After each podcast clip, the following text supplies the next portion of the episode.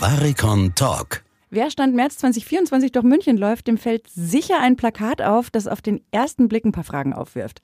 How to Catch a Nazi steht auf dem Plakat, also offensichtlich der Hinweis auf eine Ausstellung, die mit der NS-Diktatur zu tun hat. Soweit erstmal nichts Außergewöhnliches.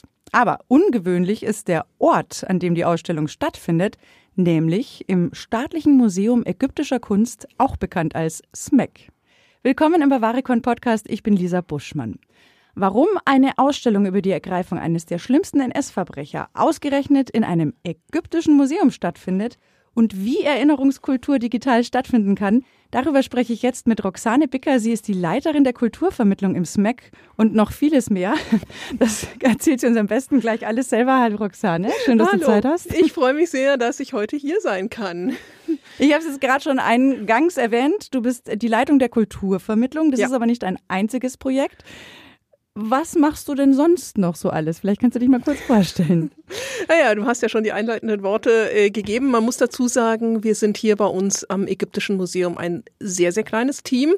Das heißt, zur Kulturvermittlung gehört also nicht nur die Organisation von Veranstaltungen und von Führungen im Museum für Schulklassen, für Erwachsene, sondern natürlich auch das ganze Digitale. Das heißt, in meinen Händen ist auch die Betreuung der ganzen Social-Media-Accounts.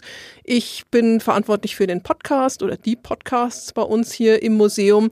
Also eben alles, was irgendwie nach außen getragen wird, das läuft über meinen Schreibtisch und durch meinen Computer. Schläfst du auch irgendwann, wäre dann die nächste Frage. Nein.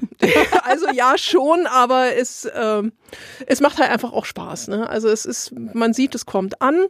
Die Leute sind auch dankbar, wenn man nicht nur in-house was macht, sondern das Ganze auch nach außen trägt. Und das ist ja in Zeiten wie diesen, das sehen wir seit Corona, unglaublich wichtig, dass man sich eben auch in der digitalen Welt präsentiert. Die Plakate, die ich eingangs erwähnt habe, Mhm. die sind aber sehr analog.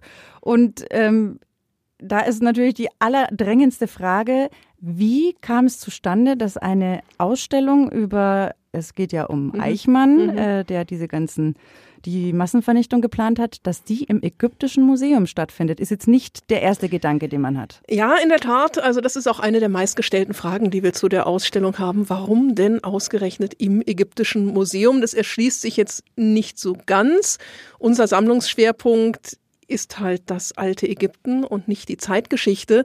Aber unser Museum in seinem Neubau, also gut, wir sind jetzt schon seit zehn Jahren hier, irgendwann ist der Neubau auch nicht mehr ganz so neu, aber der Ort, wo wir hier sind, Ecke Arzestraße, Gabelsberger Straße, ist ein sehr bedeutender und geschichtsträchtiger Ort. Wir sind hier mitten in dem, was man früher als das braune Viertel Münchens bezeichnet hat. Es steht ja noch die Musikhochschule, äh, das Gebäude, wo das Zentralinstitut für Kunstgeschichte drin ist. Und dort, wo heute unterirdisch unsere Ausstellung, unsere Dauerausstellung und auch der Sonderausstellungsraum sich befinden, auch das ist, wie wir immer so schön sagen, belasteter Grund. Dort an dieser Stelle sollte nämlich oder ist ab 1938 ein Kanzleigebäude gebaut worden. Es war geplant, es war ein 180 Meter großes Gebäude, Echt? Riesig, aber es ist durch den Zweiten Weltkrieg eben nicht über den Grund hinausgekommen. Aber unten unterirdisch lagen noch die ganzen Bunkeranlagen. Und das waren teilweise drei Meter dicke Stahlbetonwände, Ach, die dort waren. Und die mussten gesprengt werden, bevor unser Museum dort gebaut worden ist. Es standen ja auf diesem Gelände früher die Gebäude der TU. Und wenn man sich daran erinnert, die waren so ein bisschen von der Straße aus zurückgesetzt, weil man damals eben gescheut hat, sich mit diesem Bunker auseinanderzusetzen. mit dem Bunker unterirdisch auseinanderzusetzen. Die TU-Gebäude mussten abgerissen werden, weil sie asbestverseucht waren. Und naja, unser Museum war halt unterirdisch geplant und deswegen musste man dort dran. Also genau dort, wo jetzt das Museum liegt, dort waren diese Nazi-Bunkeranlagen. Und damit haben wir mit der Lage an diesem Ort auch eine Verantwortung, uns mit Zeitgeschichte, mit unserem Ort, unseres Museums auseinanderzusetzen Ist das schwierig? es ist halt ungewöhnlich, weil wir ne, alles ÄgyptologInnen sind und äh, Zeitgeschichte jetzt nicht unbedingt unsere Kernkompetenz ist. Ja, es ist durchaus herausfordernd, aber man muss damit eben auf externe Partnerinnen zurückgreifen. Sind da die Verantwortlichen der Ausstellung? Weil ich glaube, das System ist ja so, ihr seid sozusagen, ihr stellt die Räumlichkeiten mhm. bereit und mhm. betreut auch das mhm. ganze Projekt, aber da gibt es noch eine weitere Instanz, die mhm. diese Ausstellungsinhalte verwaltet. Sind genau. die auf euch zugekommen oder? Mhm. Genau, also die sind auf uns zugekommen. Das ist die Adolf Rosenberger G GmbH. Die Ausstellung Operation Finale, die Ergreifung und der Prozess von Adolf Eichmann, das ist ein etwas länglicher Titel, deswegen mhm. auch ne, die How Schlagwort to How to Catch a Nazi kommt natürlich de deutlich besser an. Die sind im April 2022 auf uns zugekommen. Die Ausstellung war ursprünglich in Amerika gezeigt worden und die Rosenberger G GmbH wollte die nun nach Deutschland bringen. Und wir haben im Museum ja diesen wunderschönen 400 Quadratmeter Sonderausstellungsraum unseren Betonbunker, wie wir ihn immer nennen. Ne? ähm, das heißt, die Örtlichkeit war ideal, die Lage war ideal und wir hatten auch noch Platz. Also haben wir gesagt, warum nicht? Warum nicht eine solche Ausstellung, auch wenn sie nicht fachlich von uns betreut werden kann, dort mit hineinbringen? Und die Ausstellung ist also für Deutschland angepasst worden. Ganz klar, man vermittelt solche Inhalte in den USA natürlich ganz, ganz anders als hier. Wo sind da die Hauptunterschiede? Ja, es ist einfach so der ganze Umgang äh, mit den Themen. Es ist hier für Deutschland auch noch ergänzt worden um die Rolle Fritz Bauers, die für uns natürlich für unsere Zeitgeschichte extrem wertvoll ist das so in den USA nicht thematisiert worden Fritz ist. Bauer, das war der das war der Generalstaatsanwalt, der auch äh, in der Ergreifung von Eichmann mit äh, einbezogen war. Das und war der, der aus Hessen war der, oder? Der, genau, der ja. hessische Generalstaatsanwalt und der nachher dann auch äh, maßgeblich die Auschwitz-Prozesse in Gang gesetzt hat, die ja dann irgendwie auch durch den Eichmann-Prozess ausgelöst worden sind, wenn man das so sagen will. Also es ist schwierig für uns, weil wir fachlich nicht so drin involviert sind, aber es ist natürlich umso spannender. Das heißt also, wir müssen da zwangsweise so ein bisschen über unseren Tellerrand hinaus gucken, aber wir haben das auch schon in den letzten Jahren immer wieder getan. Wir haben uns mit der Geschichte unseres Geländes auseinandergesetzt. Wir haben äh, auch mit PartnerInnen Forschung betrieben. Oktober 2020 haben wir sechs Stolpersteine bei uns auf dem Gelände verlegt. Es sind einige, die an unserem Verwaltungseingang auf unserem Gelände an der Arzesstraße 16 liegen. Es sind auch welche, die im Haus selbst untergebracht sind. Und da haben wir auch eine kleine Dokumentation zur Geschichte unseres Grundes. Also, dass wir das dann auch entsprechend nach außen kommunizieren. Im Januar 2023 haben wir noch vier weitere Stolpersteine verlegt, also dass jetzt zehn Stolpersteine an die ehemaligen BewohnerInnen unseres Geländes auch erinnern. Und auch das ist eine Verantwortung, die wir als Museum haben, die wir haben, weil wir uns natürlich auch mit dem, was im Boden liegt, mit dem, was früher war, beschäftigen. Wenn du jetzt schon beim Thema Erinnern bist, ähm, Erinnerungskultur trifft ja gerade wirklich mhm. total den Zeitgeist. Ich mhm. meine, wir erleben das jetzt aktuell, Gott sei Dank, mhm. jede Woche, dass in deutschen Städten viele tausend Menschen verstanden haben, dass es wichtig ist, aufzustehen und Zeichen ja. zu setzen gegen rechts.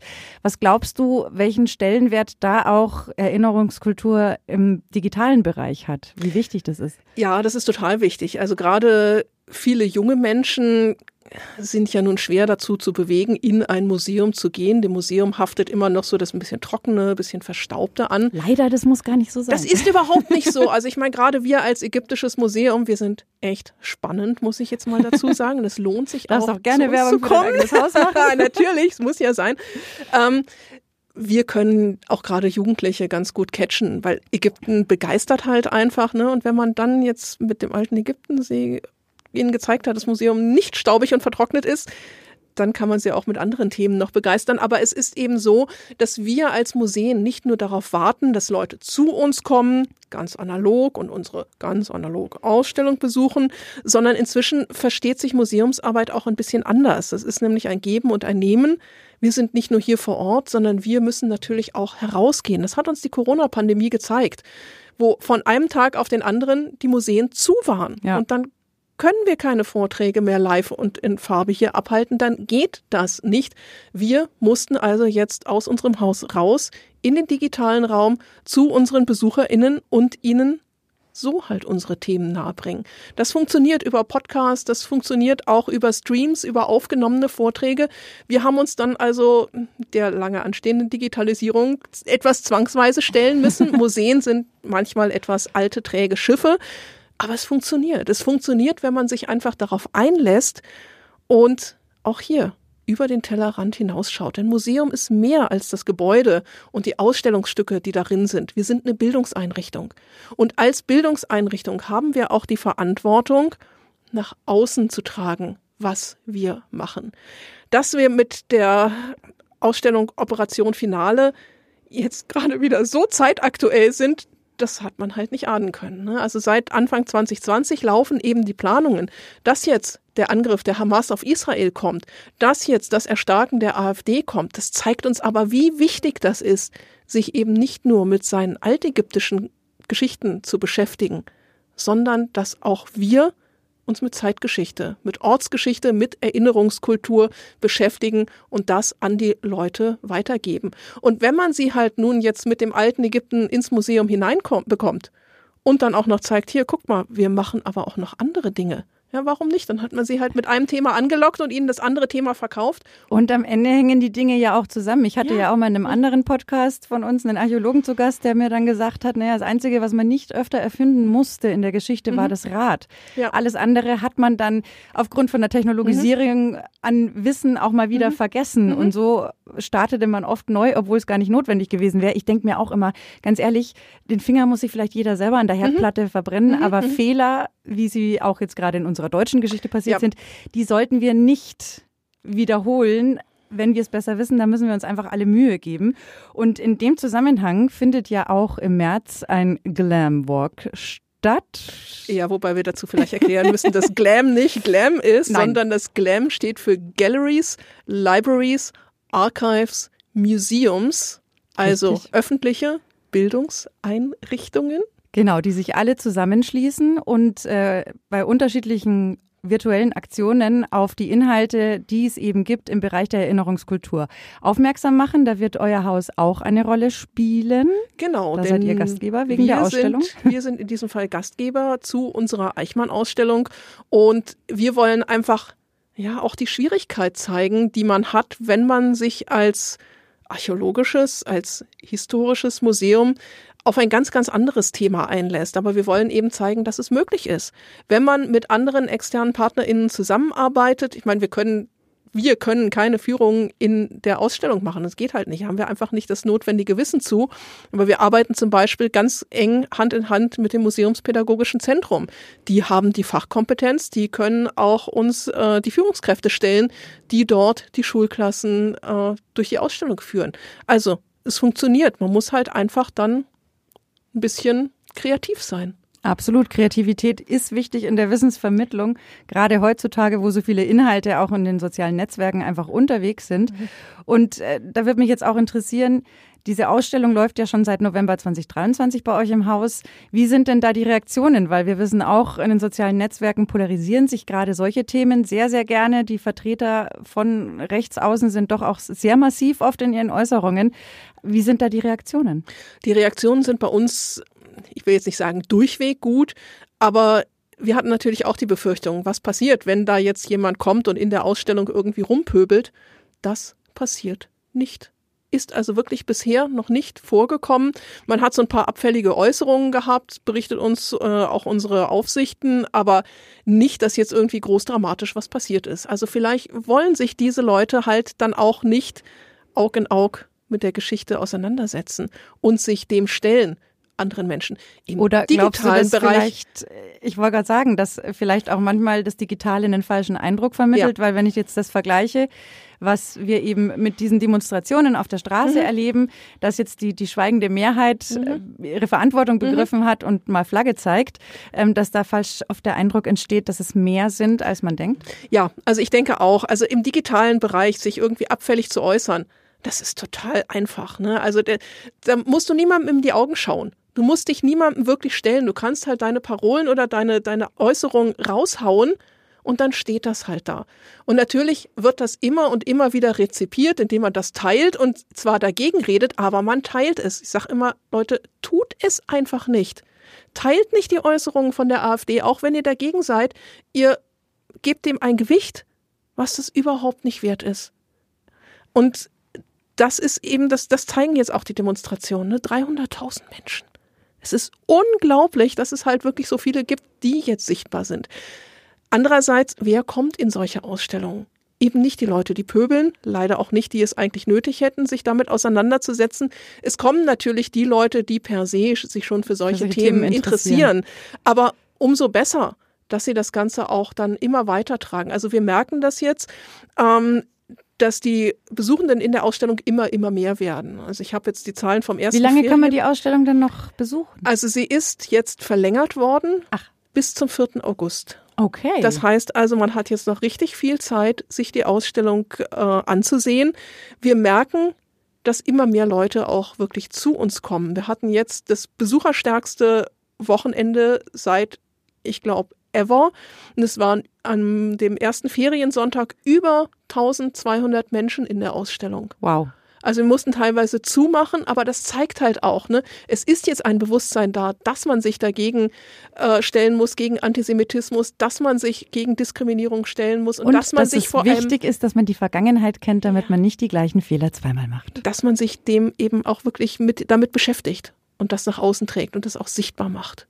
Und dass wir unseren Teil dazu beitragen, das freut uns natürlich umso mehr, gerade in Zeiten wie diesen. Ich könnte jetzt noch Stunden mit dir weiter plaudern, aber du weißt, wir halten es immer kurz und mhm, knackig. Roxane, vielen, vielen Dank für deine Zeit, für die tollen Einsichten.